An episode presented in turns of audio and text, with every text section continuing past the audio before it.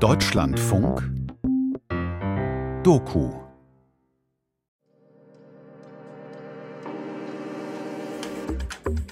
Die Zukunft könnte bedroht sein. Außerirdische Einflüsse könnten Homo sapiens bedrohen. Ihre Technologien könnten unseren weit überlegen sein. Solche Wesen, sollten sie existieren, könnten extrem feindlich und aggressiv sein. Ein Virus kann die gesamte Menschheit auslöschen.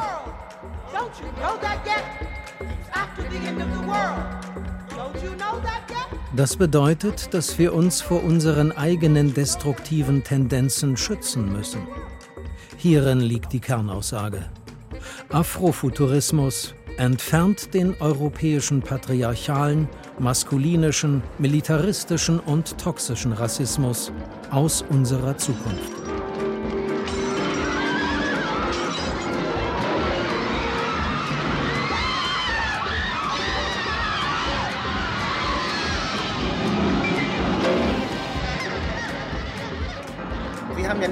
Sprechen von weißen Männern gelernt, sondern auch das Sehen von weißen Männern gelernt. Wenn ich eine Person sehe, wenn ich einen Körper sehe, dann macht das ja auch ein ganz bestimmtes Bild schon auf. Das ist ja alles schon programmiert worden über die Jahrhunderte. Afrofantasy ist auch eine Art Widerstandsbewegung und sagt, das, was uns erzählt wurde, das stimmt ja gar nicht. Das heißt, man beginnt selbst nachzuforschen und zu sagen, ja, eigentlich wurden wir Afrikaner beeinflusst, so zu denken und dass das gar nicht stimmt.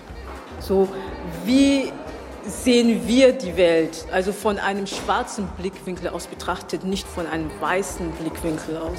Dass es heute Afrofuturismus gibt, ist sehr viel davor passiert. Also diese Zusammenhänge mit der Bürgerrechtsbewegung, diese Zusammenhänge mit Technologie, also was schwarze Menschen überhaupt hier auch mitgebracht haben an Wissen. This music is all a part of another tomorrow, another kind of language. Das hat natürlich eine sehr prägnante visuelle Ästhetik. Natürlich auch vom Sound und vom Jazz. Das kommt auch nochmal dazu. Also ich glaube, diese Facetierung dieser ganzen Disziplinen, wo irgendwie klar ist, dass es irgendwie Black Culture. The music is different here. The vibrations are different. Not like planet Earth. Wir müssen ja wieder ins Visionieren kommen. Aber Visionieren kostet Zeit und Geld. Also wir träumen ja gar nicht mehr. Die Leute sind viel zu gestresst, um zu träumen. Und wir müssen ja wieder, wir müssen ja sozusagen das, das innere Kind wieder freilassen. Das ist das, was Afrofuturismus kann. Ich halte es für notwendig, dass AfrofuturistInnen darauf aufmerksam machen, was für eine Zukunft wir vorschlagen. Das durch den Tod der Vorstellungskraft entstandene Trauma verwischt das Bewusstsein der Zukunft und sperrt uns in die inakzeptable Gegenwart ein. Welche Modelle haben wir derzeit in den Inkubatoren? Stellen wir die Plattform, von der aus sich die Taucherinnen ins tiefe All unserer Imagination begeben können. Der Afrozentrist und Autor Molefi Keti Asante. Sunny Ray. Come on, what is this? I said the end of the world. You think you can handle it? Black to the Future. Ästhetik und Sound des Afrofuturismus. Ein Feature von Manuel Gogos. Heute geht es um Afrofuturismus, mehr als Science Fiction. Und diese Veranstaltung wurde organisiert von Afrika Filmfest Köln. Und wir befinden uns hier im Rahmen der African Futures und das Ganze wird gefördert von der Stadt Köln. Im Kölner Filmhaus anlässlich des Festivals African Futures 2023. Fast 100 Veranstaltungen verwandeln Köln über Wochen in einen Hotspot des Afrofuturismus – Filmvorführungen, Workshops, Theater, Kleidermessen, Tanzperformances, Musikveranstaltungen. Kein schlechter Startpunkt für eine Expedition in den afrofuturistischen Raum. Afrofuturismus ist ein, eine Kombination aus Geschichte, Science Fiction, Fantasy, die afrodiasporische Erfahrung da drin vereint. Mit dem Ziel, afrodeutsche Menschen mit ihren afrikanischen VorfahrInnen zu verbinden und mit dem Wunsch einer besseren und diverseren Zukunft. In der Geschichte des Kolonialismus wurde nicht nur Afrika kolonisiert, sondern auch die Vorstellungskraft von schwarzen Menschen. Unter dem Label Afrofuturismus beschäftigen sich heute schwarze Künstler, Wissenschaftler und Aktivistinnen mit alternativen Zukünften. Und sie werben für schwarzen Heroismus, schwarze Aufklärung, schwarze Spekulation. Ich möchte jetzt einmal unser Podium vorstellen. Dr. Natascha A. Kelly. Sie zählt zu den einflussreichsten Wissenschaftlerinnen, die schwarze Geschichte hier in Deutschland festhält.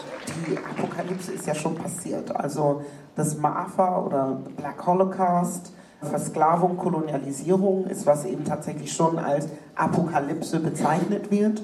Und ich glaube, das ist auch der wesentliche Unterschied zum Science Fiction was ein sehr eurozentrisch weißes Genre ist und die warten darauf, dass Aliens kommen und die Apokalypse noch passiert. Aber wir sind schon in einer entfernteren Zukunft. Neben ihr sitzt Nando Nkrumah. Er ist Künstler, ghanaische-deutsche Wurzeln und sein Lebenswerk ist inspiriert durch ghanaische Mythologie, Geschichte und er nutzt Malereien sowie digitale Kunst, um Afrofuturismus zu verbildlichen.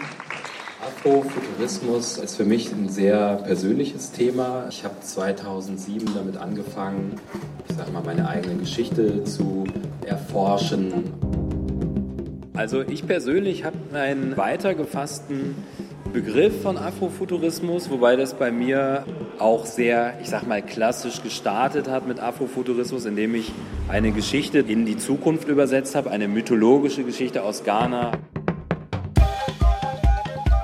Afrofuturismus möchte einen anderen Blick in die Vergangenheit und in die Zukunft werfen. Er entfaltet Gegenerzählungen, die lange im Schatten blieben, unsichtbar wie schwarze Materie. Diese afrofuturistische Revision der Geschichte reicht von der Ermordung des Afroamerikaners George Floyd 2020 und der Black Lives Matter Bewegung weiter zurück bis zur Ermordung Martin Luther Kings und der Bürgerrechtsbewegung und letztlich bis zur Zeit der Sklaverei.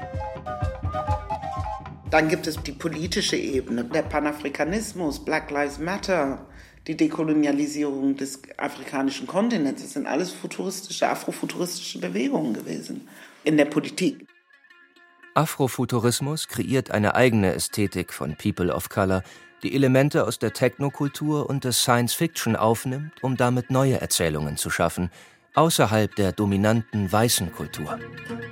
Afrofuturismus ist eine Metatheorie tatsächlich, was aber unterschiedliche Subkategorien beinhaltet. Afrofuturismus hat viele Aspekte und viele Väter und Mütter. Die Musik reicht von Fela Kuti, dem Erfinder des Afrobeat, bis zur Hip-Hop-Formation Africa Bambata. Zu seiner Theorie gehören die Schriften des Philosophen Anton Wilhelm Amo oder die Arbeit von W.E.B. Du Bois. Dann gibt es aber einen Subbereich, den ich auch diesen philosophischen zuordnen würde, wo tatsächlich Personen wie W.E.B. Du Bois ein Vorreiter des Afrofuturismus war im philosophischen Sinne. W.E.B. Du Bois hat in den 1890ern in Berlin studiert, soziologische Vorlesungen gehört und sich von der Gründung der Sozialdemokratischen Partei inspirieren lassen. Nach seiner Rückkehr in die USA fordert er für die schwarze Bevölkerung Bildung, politischen Einfluss, Training of the Brains. Darum sieht Natasha Kelly in Du Bois den wichtigsten Wegbereiter der afrofuturistischen Bewegung. In ihm hat sie schon vor vielen Jahren ihren schwarzen Superhelden gefunden er hat ja sehr viel Kunst gemacht. Also er war nicht nur Wissenschaftler, er war Künstler, er hat Kurzgeschichten geschrieben, er hat Gedichte geschrieben, er hat Ausstellungen kuratiert. Es ging ja darum, sozusagen auch eine Zukunftsvision zu kuratieren, auch tatsächlich. Und Menschen ins Imaginieren zu bringen. Und unter anderem hat er eine Kurzgeschichte geschrieben, nämlich The Comet. Das ist eine klassische afrofuturistische Geschichte. Ein Comet fällt auf New York, zerstört New York Boom. Ein leiser, knirschender, hallender Knall traf sein Ohr. Er sprang auf und sah sich um. Alles war schwarz und still. Er sah dem Tod direkt ins Gesicht. Es gibt einen Überlebenden, Jim, ein schwarzer Mann, der überlebt nur, weil er als Laufbote in einer Bank arbeitet und sein Chef hat ihn in den Keller geschickt, um Akten zu suchen. Und als dieser Komet einschlägt, wird er im Keller eingeschlossen und kann dadurch überleben. Und nachdem er es dann letzten Endes schafft, rauszukommen, sieht er die Zerstörung. Ne? Alle sind tot, New York ist zerstört, er ist der einzige Überlebende. Wall Street, Broadway. Er blickte fast wild auf und ab, dann über die Straße, und während er schaute, erstarrte er vor Grauen.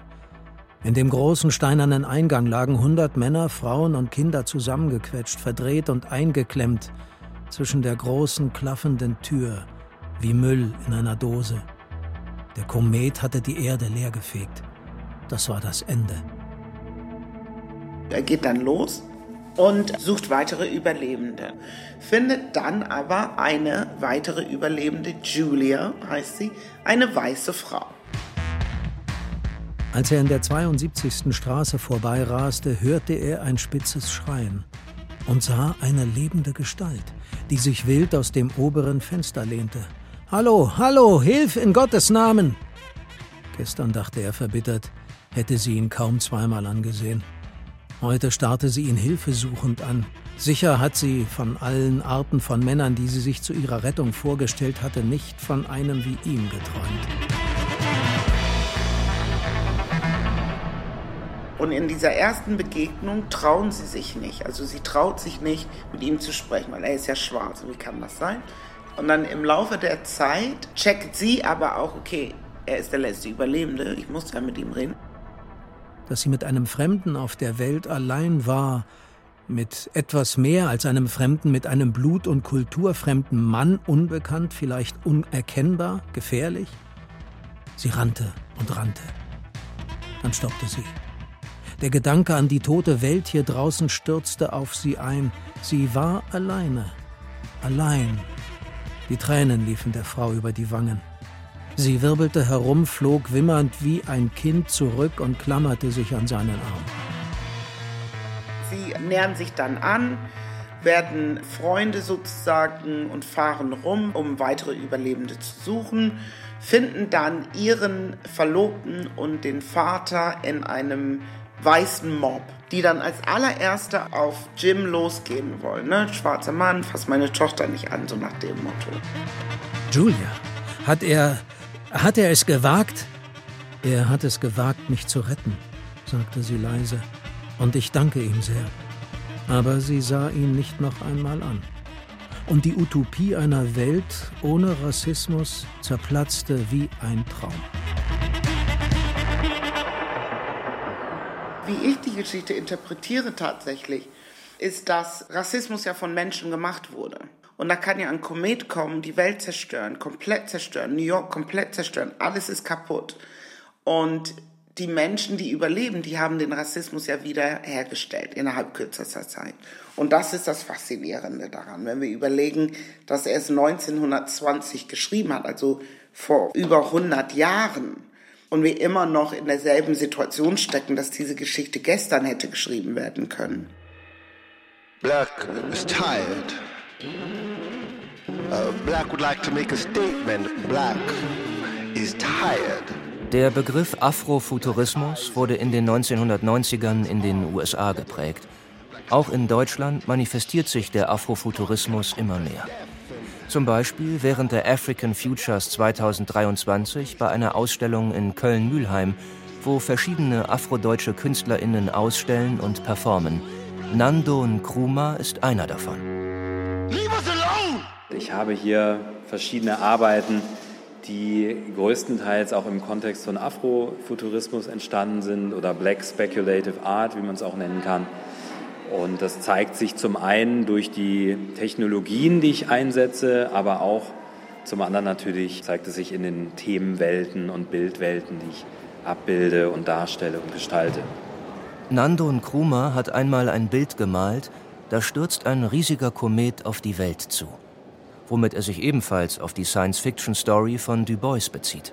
Er hat eine Kurzgeschichte The Comet geschrieben um 1918, 1920 herum Das war kurz nach der spanischen Grippe auch, wo es darum geht, äh, also neue Gesellschaftsstrukturen anzudenken.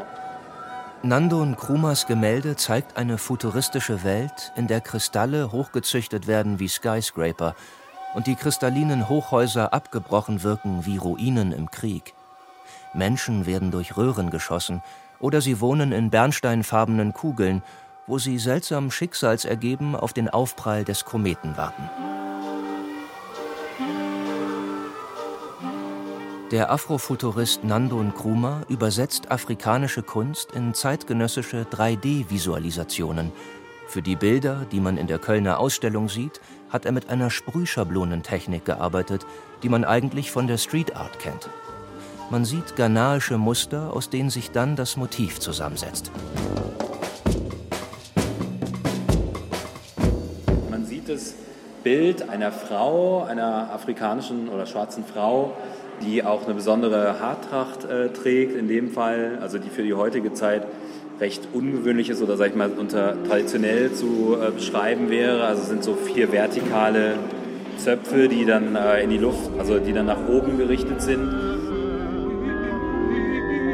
Ich habe dem Ganzen dann nochmal oder dieser Person so Kopfhörer aufgesetzt und das Ganze auch wieder mit dieser triangulären Technik dann in verschiedenen Schichten mit verschiedenen Farben gesprüht.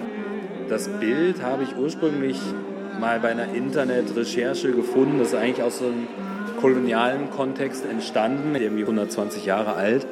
Und das ist so ein bisschen auch diese Verbindung zwischen heute und gestern und was wird morgen sein. Also so eine Connection zu Vorfahren. Was haben die erlebt? Was haben die zu erzählen? Und was sagt uns das aber auch für unsere Zukunft?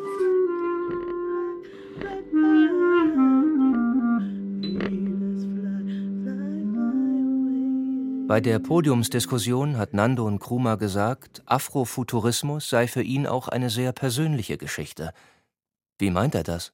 Für mich hat es immer gefehlt. Also diese schwarze Superhelden, Superheldinnen haben immer gefehlt, jetzt in meiner Kindheit. Das war einfach zu wenig da. Also fast gar nicht, also eher so homöopathisch.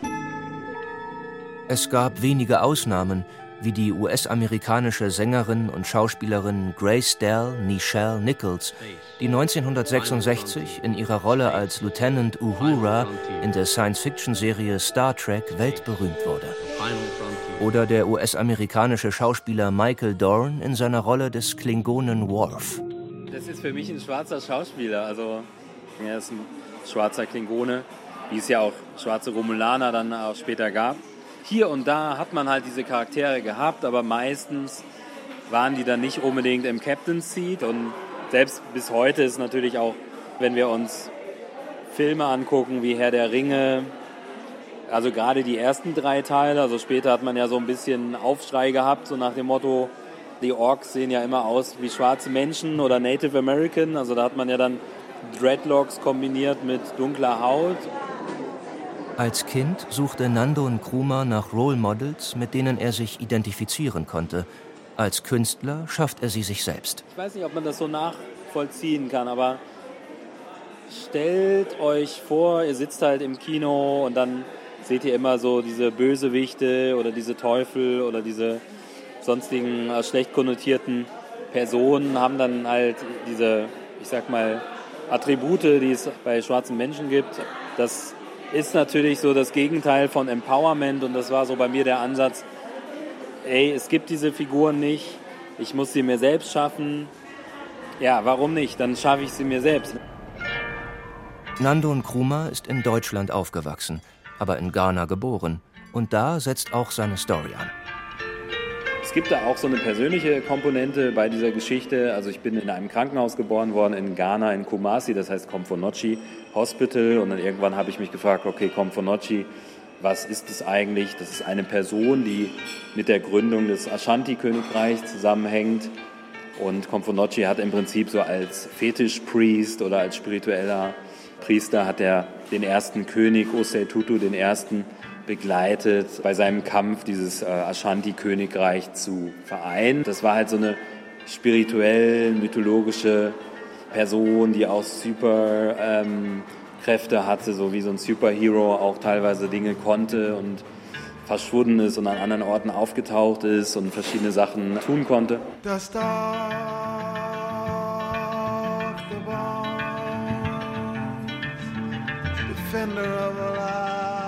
Der Priester Komfo Nocci soll 1655 geboren worden sein. Der Legende nach hat er bei seiner Geburt eine Faust so fest geschlossen gehalten, seine Mutter konnte sie nicht öffnen. Als der Vater half, die Faust zu öffnen, gab ihm Nocci einen geheimnisvollen Talisman aus der Geisterwelt. Auch um den Tod Komfo Noccis ranken sich Legenden. Er sei gegangen, um den Schlüssel zum Reich des Todes zu holen, doch sei er niemals wieder von den Toten zurückgekehrt. In einer seiner künstlerischen Arbeiten spielte Nando Nkrumah den Gedanken durch, was wäre, wenn der legendäre Priester Komfo Nocci heute in Nandos eigener Lebenszeit wiederkäme. Ich habe auch ein Treatment geschrieben. Es gibt viele Charaktere, viele Environments und es gibt so eine Art, man nennt es auch so Story Beat Sheet, also dass man dann schon visuell festhält, wie sich eine Geschichte entwickelt und ähm, fortsetzt. In meiner Geschichte ist es dann so, dass Pomfonocci im Prinzip in diesem Wald von einem großen Baum versorgt wird mit Nährstoffen. Also der kann dadurch mehrere hundert Jahre überleben unterirdisch und taucht dann plötzlich so ungefähr 2070 taucht er dann plötzlich auf. Ghana ist schon sehr industrialisiert, es gibt aber auch viel Kapitalismus, es gibt auch Großkonzerne, die da sehr das Land ausbeuten und die Personen. In der nahen Zukunft Ghanas wird die Macht des Königs zurückgedrängt durch eine Company mit Namen SIPO, die das ganze Land mit synthetischen Nahrungsmitteln flutet. Die Profitgier von Tudor, dem Firmenchef, ist groß. Er behauptet, eine Rakete zu starten, um die Welt vor dem Klimawandel zu schützen. Dabei will er eigentlich nur den Absatz seiner Produkte steigern. Doch eine Schar von Ingenieuren namens Yakumi, Anansi und Adolfo durchschauen seine Machenschaften. Bei einem Autounfall treffen sie auf einen fremden Mann. Er wird bei dem Unfall verletzt. Und da stößt eine Gruppe von Arbeitern und Arbeiterinnen dann plötzlich auf diesen verwirrten Komfonocci, der sich da orientierungslos in dieser neuen Welt zurechtfindet und keine Automobile kennt und sowas. Und dann äh, schließt er sich sozusagen dieser Gruppe an, um dann für Freiheit oder Gleichberechtigung in diesem Kontext der industriellen äh, Ausbeutung zu kämpfen. Komfonocci unterstützt die Gruppe mit seinen magischen Fähigkeiten, um die Machenschaften Tudas zu stoppen. Er geleitet die Gruppe über den Volta-Fluss zum Hauptquartier der Sipo Company in einem Raumschiff. Bei dem Versuch, den Zentralcomputer lahmzulegen, geraten sie in Gefangenschaft. Doch Komfonocci, der in der Lage ist, Wasser zu formen, bildet eine Wasserbrücke aus Regen. Riesige Energieströme ergießen sich durch das Gebäude und Tuda wird von dem Blitz getroffen. Daraufhin ertönen Talking Drums, die ein neues Zeitalter einläuten. Bye, nigga.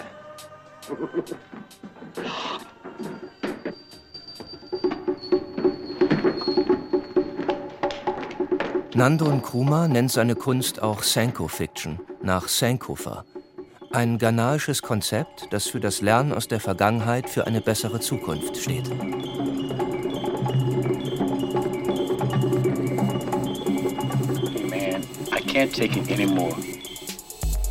Auch in Ghana wurde Nando Nkrumahs künstlerische Arbeit bekannt.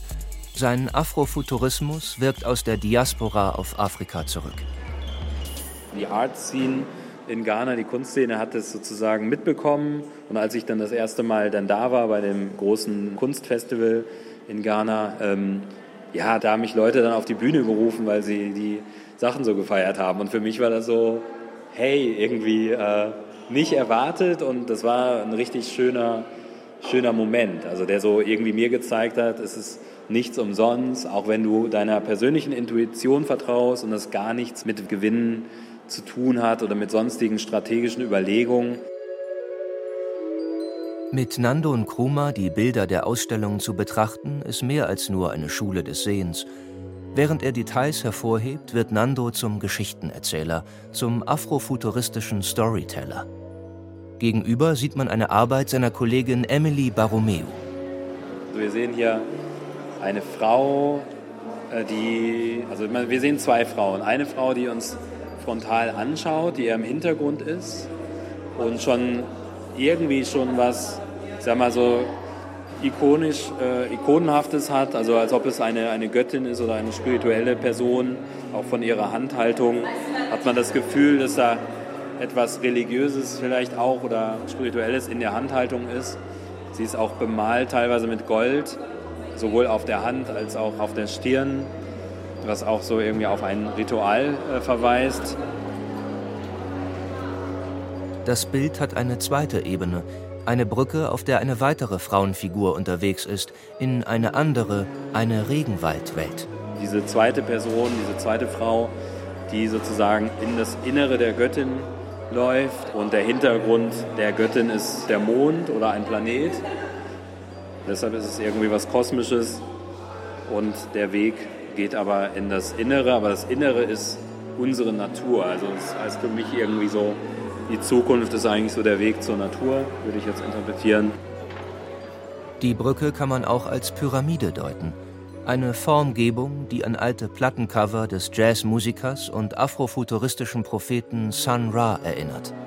Also die Textur des Stegs oder der Brücke ist auf jeden Fall so sehr fluid und von der Farbgebung sieht es schon aus wie so flüssige Lava. Und die Person läuft barfuß. Das ist auf jeden Fall hat was mit Entbehrungen und mit äh, auch vielleicht Schmerzen aushalten zu tun, aber trotzdem ist dieser aufrechte Gang da. Also ich meine, das kennen wir natürlich auch von Yogis oder von Yoga, dieses Self-Discipline, um dann in eine bessere Zukunft oder in eine, sag ich mal, spirituelle Welt dann auch irgendwann einzudringen. Neben dem Ausstellungsraum liegt ein weiterer Raum, offen und leer wie eine Projektionsfläche, um darin verschiedene Bilder zu entwerfen. Afrofuturismus oder Speculative African Art sei nicht nur in Deutschland ein angesagter Trend, meint Carlos Karima, ein in Angola geborener multidisziplinärer Künstler, der sich als Afrofuturist versteht. Ich glaube, in Spanien habe ich ein paar Bilder gesehen von einer Künstlerin, das nennt sich Afronauts. Da waren Fotografien von einem schwarzen Mann mit einer Glaskugel.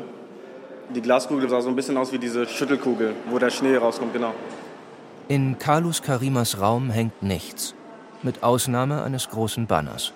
Ohne Bilder, nur mit Text. Das ist eine Art Brief.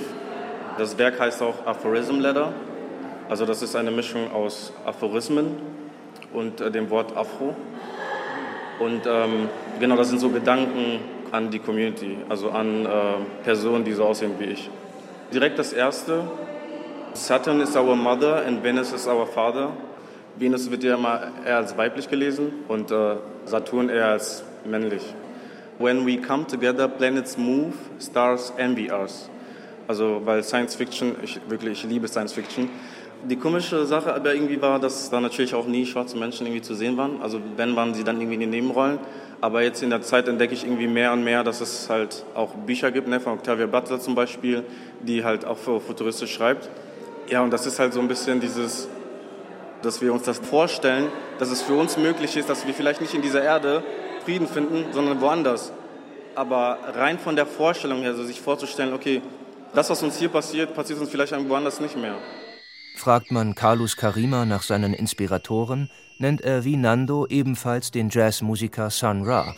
Besonders der Film Space is the Place hat ihn regelrecht geflasht. Also ich habe den Film gesehen von Sun Ra. Er wollte ja quasi die Menschen, also die schwarzen Menschen ja retten vor dem, was halt gerade hier passiert. Im Rahmen der African Futures wird auch dieser legendäre Film aus dem Jahr 1972 im Filmhaus Köln vorgeführt. This is Jimmy Faye, Channel 5 Stone Jive, the all-black station for all black people with all the news that grooves at noon, live from Oakland, California. Several local mystics have predicted a landing from space this afternoon in the person of a black musician and thinker named Sun Ra, and with his intergalactic myth-science solar orchestra. And upon landing here will reveal to the world his so-called plan for the salvation of the black race.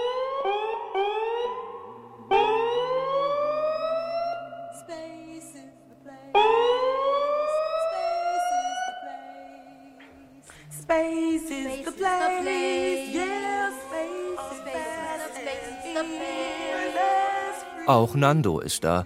Er hat an der Kunsthochschule für Medien in Köln studiert.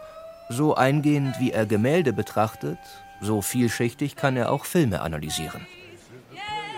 Space is a Place es ist auf jeden Fall ein sehr visuell starker Film, der ja auch mit, sag mal, anspruchsvollen Special Effects und Visual Effects arbeitet der damaligen Zeit. This is incredible. I can't believe it is really happening. Surreale Landschaftsaufnahmen, dadaistische Raumfahrttechnik und dann Sun Ra selbst mit einer Art glitzerndem Aluhut aus Lametta und Metall, mit Plateauschuhen und verstrahlten Weisheiten. Not bad so far, Ra. You know by now you're gonna lose, don't you? Sometimes when you lose, you win. Beim Anschauen von Space is the Place hat man das Gefühl, die Macher des Films hätten zu viel LSD geschluckt. Aber man brauche einfach kleine Schockmomente, um alte Denkmuster zu durchbrechen, findet Natasha Kelly. I can't believe it is really happened. Ra, ship has landed. Follow me! Es war ja alles sehr laut, sehr bunt, sehr. Und das ist diese Form der Ästhetik. Zwei Stunden dieses Beep. Aber das ist ja genau das, ne? Die Symbolik dieser Programmierung, ne? Also dieser Sound, der trägt ja auch Information, der trägt ja Spirituality, der trägt ja Vibe.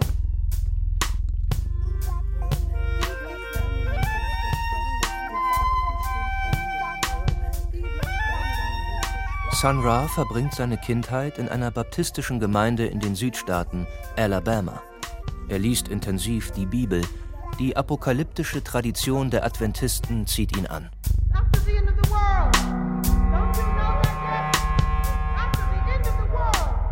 Als Junge sieht er die damals super populären Science-Fiction-Serien Buck Rogers und Flash Gordon und hört einen Ruf, findet seine Berufung, nicht durch Gott, sondern durch Aliens. The inhabitants refer to it as the planet Earth. Take.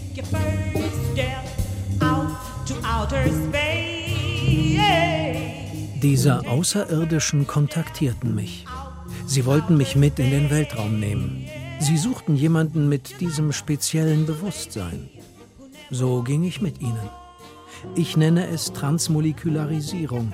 Mein gesamter Körper wurde in etwas anderes verwandelt. Ich konnte durch mich selbst hindurchsehen. Ich war nicht mehr in meiner menschlichen Form. Und ich stieg auf. Landete auf einem Planeten, den ich als den Saturn identifizierte.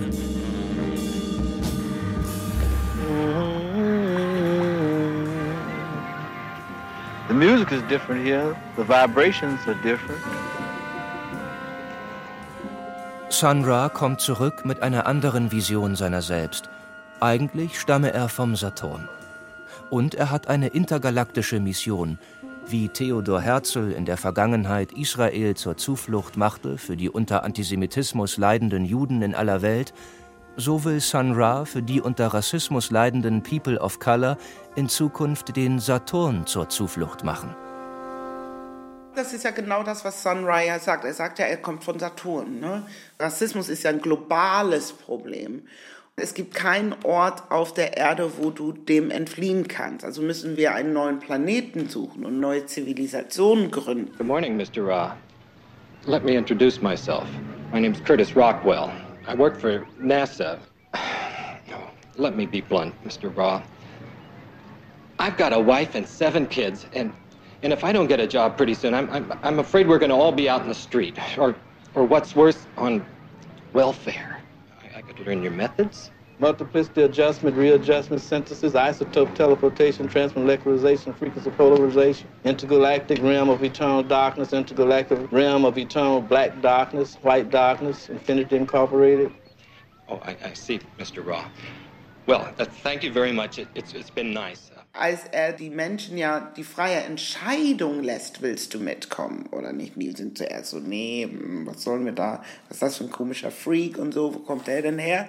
Weißt du, und dann, als sie erst seine Botschaft verstehen, dann wollen die ja alle mit. Da hebt ja dieses äh, Spaceship dann ab und die Erde zerbricht ja oder der Planet Erde zerbricht und er ist ja dann, er reist dann mit der Gruppe aus, erwählten reist er dann zum anderen Planeten oder Heimatplaneten weiter. So Moses, der sein Volk eigentlich mitnimmt oder sowas. Ne? Ja, oder Noah, ne?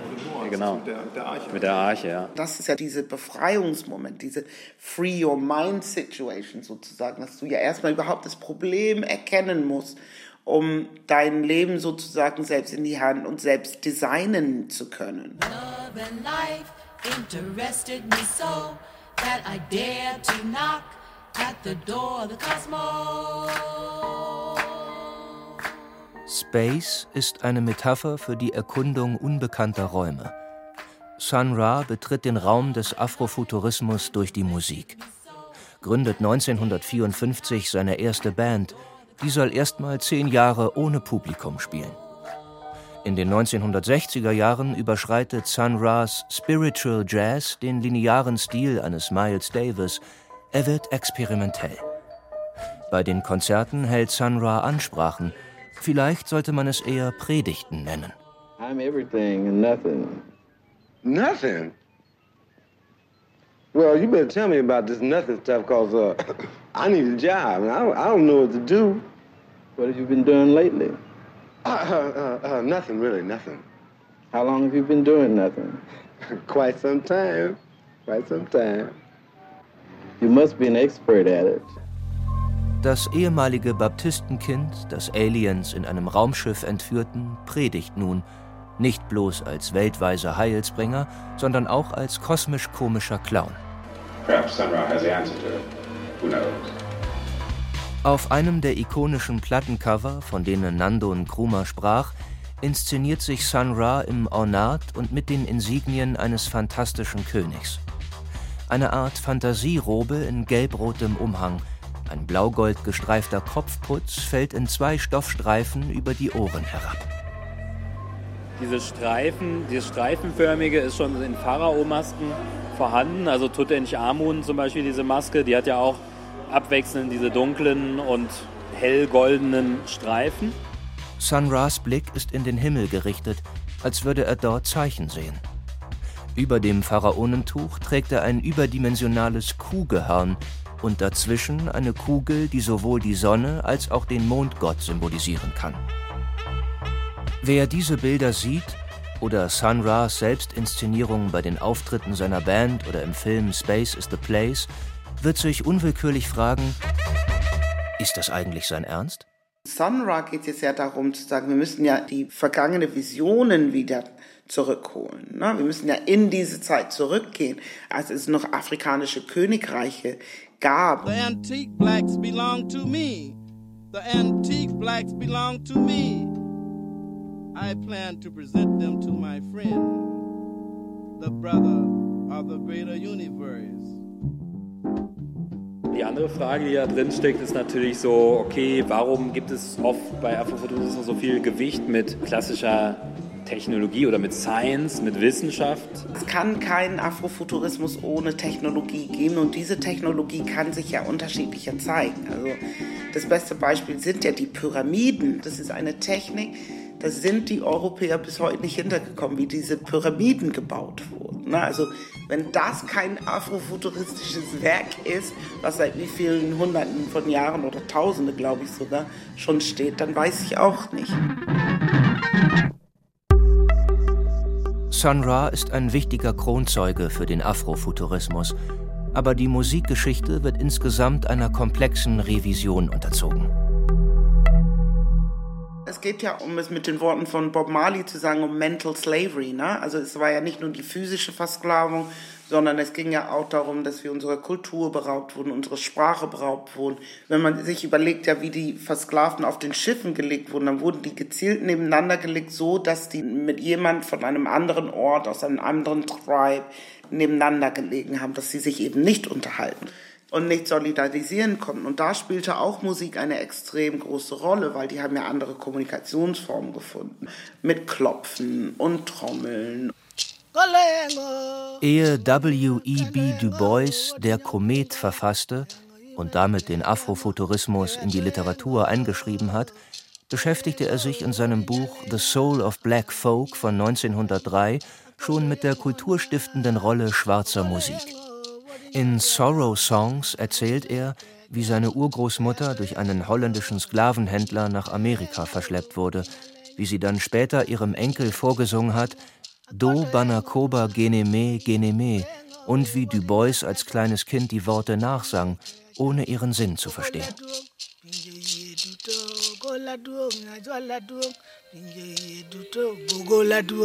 Sie, die in der Dunkelheit wandelten, sangen in den alten Tagen Lieder, Sorrow-Songs, denn sie waren müde im Herzen.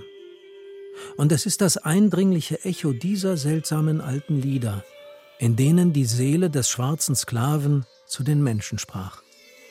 Seit ich ein Kind war, haben mich diese Lieder seltsam berührt.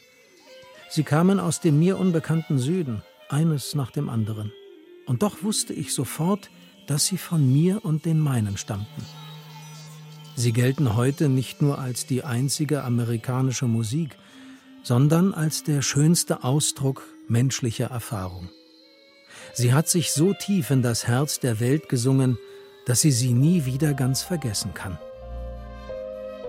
Alle innovativen Strömungen wie Blues, Jazz oder Rhythm and Blues wurden ökonomisch von Weißen kontrolliert. Doch seit den späten 1970er Jahren haben sich schwarze Künstlerinnen und Künstler mit dem Hip-Hop zunächst eine Nische geschaffen und sich allmählich emanzipiert.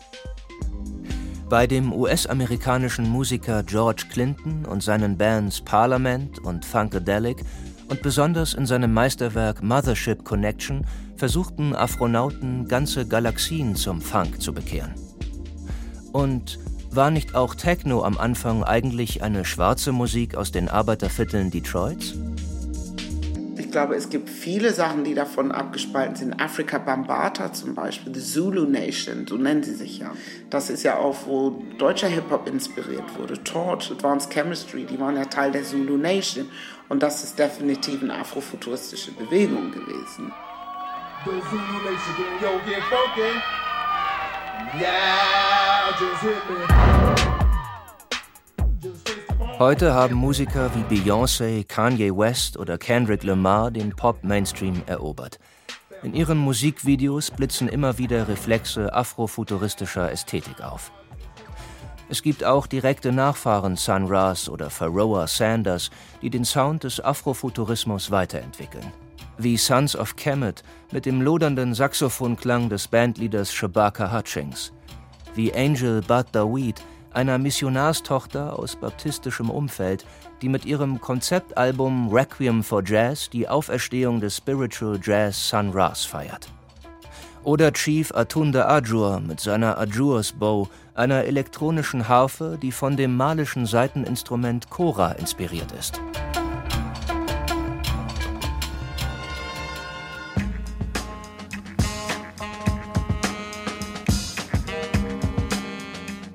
Anfang der 1970er Jahre begann die Black Community als Ausdruck eines neuen Selbstbewusstseins auch eine eigene schwarze Filmsprache zu entwickeln.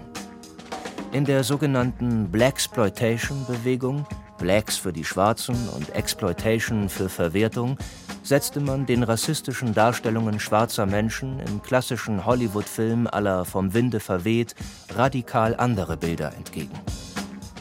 Sun Ra's Space is the Place ist dafür nur ein Beispiel. Doch erst heute erreichen afrofuturistische Filme den kulturellen Mainstream, am prominentesten mit dem Kinoblockbuster Black Panther von Ryan Coogler. Baba? Ja, mein Sohn. Erzähl mir eine Geschichte. Welche denn? Die Geschichte unserer Heimat. Vor Millionen von Jahren schlug ein Meteorit aus Vibranium der stärksten Substanz im Universum, auf dem Kontinent Afrika ein. Er beeinflusste die umliegende Pflanzenwelt. Und als die Zeit der Menschen kam, siedelten sich dort fünf Stämme an und nannten es Wakanda.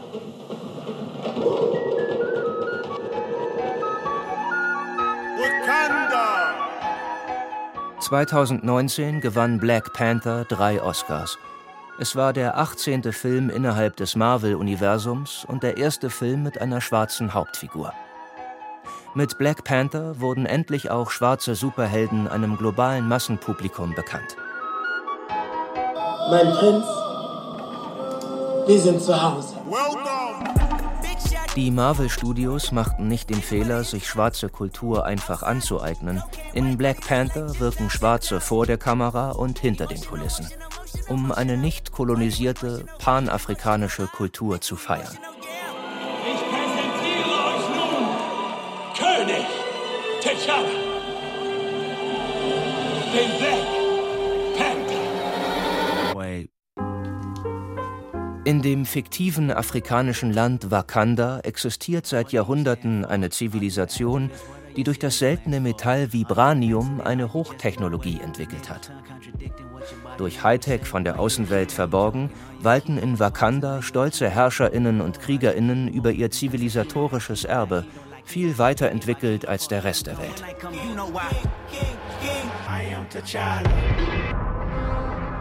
Ich habe auch echt viel wiedererkannt. Also die Dinge, die ich auch so vor elf Jahren, also elf Jahren vor Black Panther, heißt jetzt nicht, dass die kopiert haben, aber irgendwie, vielleicht haben sie auch einfach die gleichen Gedanken gehabt.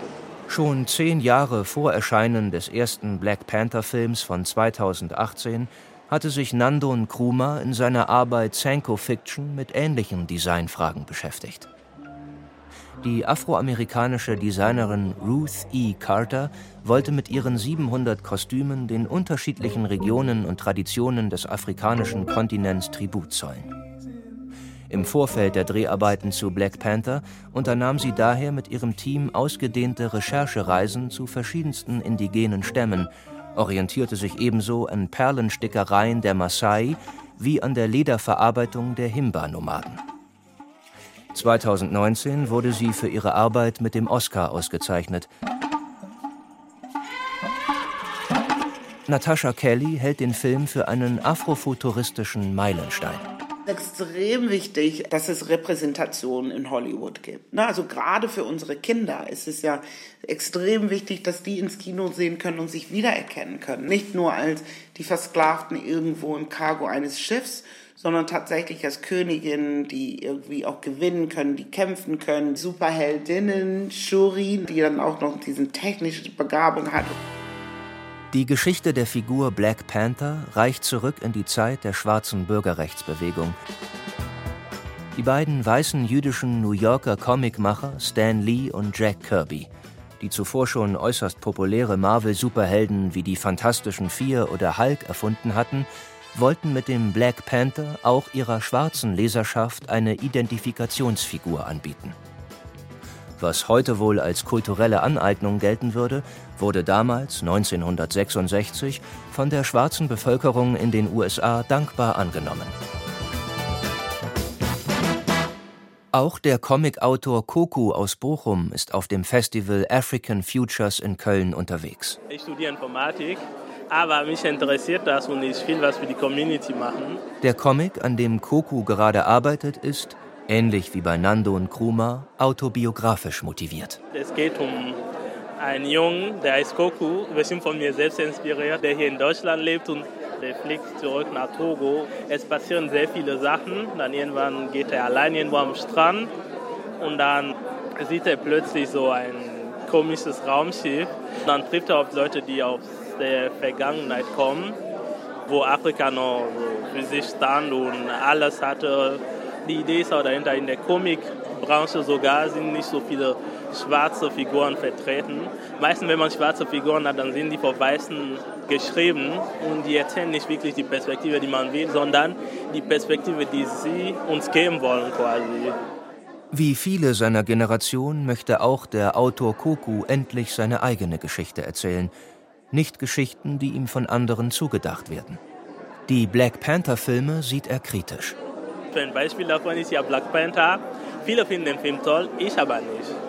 Ich habe dazu meine Gründe. Zum Beispiel in Black Panther 1 gibt es ja Killmonger, der soll ja der Bösewicht sein. Und es gibt T'Challa, der ist der Gute. Also, was willst du? Ich will den Thron. Ihr hockt hier oben super bequem. Es gibt circa zwei Milliarden Menschen auf der Erde, die aussehen wie wir. Aber deren Leben ist um einiges härter. Wakanda hat die Mittel, sie alle zu befreien. Und was für Mittel wären das? Eure Waffen. Unsere Waffen werden nicht dazu benutzt, um Krieg gegen die Welt zu führen. Aber der ist der gute Schwarze im Augen vom Weißen, weil was macht er? wenn es darum geht, die Welt zu retten, der kommt direkt nach Washington und teilt das mit Washington. Das heißt, und das im Augen von meisten, das ist der gute Schwarze. Für mich ist Killmonger der Gute in dem Film, weil der vertritt ja seine Leute. Wenn da, wo ich herkomme, schwarze Revolutionen anzettelten, hatten sie niemals die Feuerkraft oder die Ressourcen, ihre Unterdrücker zu bekämpfen. Wo war Wakanda? Ja, das alles endet heute. Die stehen bereit. Ich weiß, wie Kolonisatoren denken. Wir setzen ihre Strategie gegen sie ein. Hätte Koku die Wahl zwischen Martin Luther King, dem Versöhner der US-amerikanischen Bürgerrechtsbewegung, und dem Aktivisten Malcolm X, dessen Ermordung 1965 den Anstoß für die Gründung der militanten Black Panther-Bewegung gab, er würde sich wohl für Malcolm X entscheiden. Es wird Zeit, dass Sie die Wahrheit über uns erfahren. Wir sind Krieger. Die Welt wird einen Neuanfang erleben und dieses Mal stehen wir an der Spitze. Die Verdrängung schwarzen Kulturschaffens aus dem kollektiven globalen Bewusstsein sei ein terroristischer Akt gewesen, sagt der US-amerikanische Autor und Afrozentrist Molefi Keti Asante. Ob in der Literatur, der Musik oder im Film, Afrofuturismus leistet dagegen Widerstand. Können Weiße an dieser Widerstandsbewegung partizipieren? Weiße Menschen können ja mit in die Afro-Zukunft kommen, das sagen wir ja nicht. Also das ist ja halt das Ding, ne? Also das geht ja darum, anders zu denken, weil es muss ja normal sein, es muss ja normalisiert werden, schwarz zu sein. Im Film Black Panther gibt es tatsächlich einen Weißen, der auf der Seite T'Challas und Wakandas kämpft, Everett K. Ross, CIA-Agent und ehemaliger Air Force-Pilot. Was wäre, wenn alle gemeinsam Widerstand leisten gegen den Tod der Vorstellungskraft und umdenken?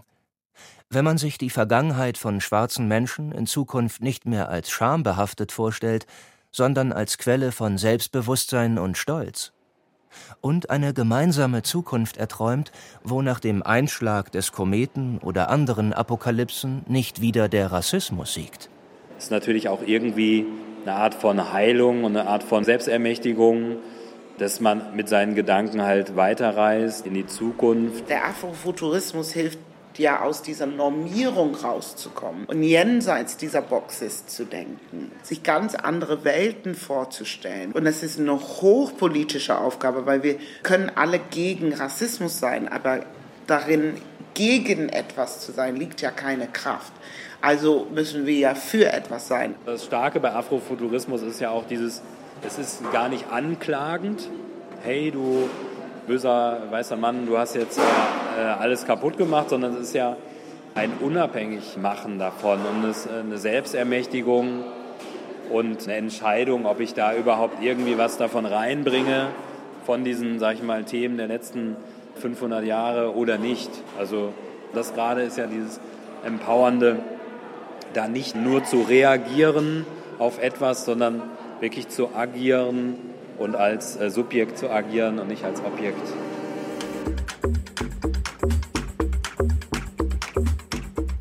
Das war Black to the Future.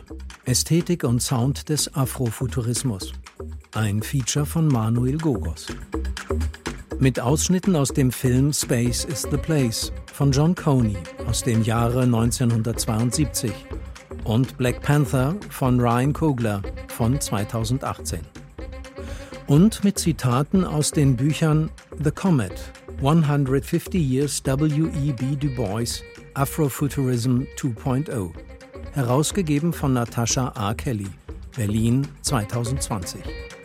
Der Sun Ra-Biografie Space is the Place von John F. Schwett, Boston 1997 und aus Soul of Black Folk von W.E.B. Du Bois, Chicago 1903. Es sprachen Timo Weißschnur und Gregor Höppner. Ton Alexander Brennecke. Regie Philipp Brühl. Redaktion Klaus Pilger. Produktion Deutschlandfunk 2024.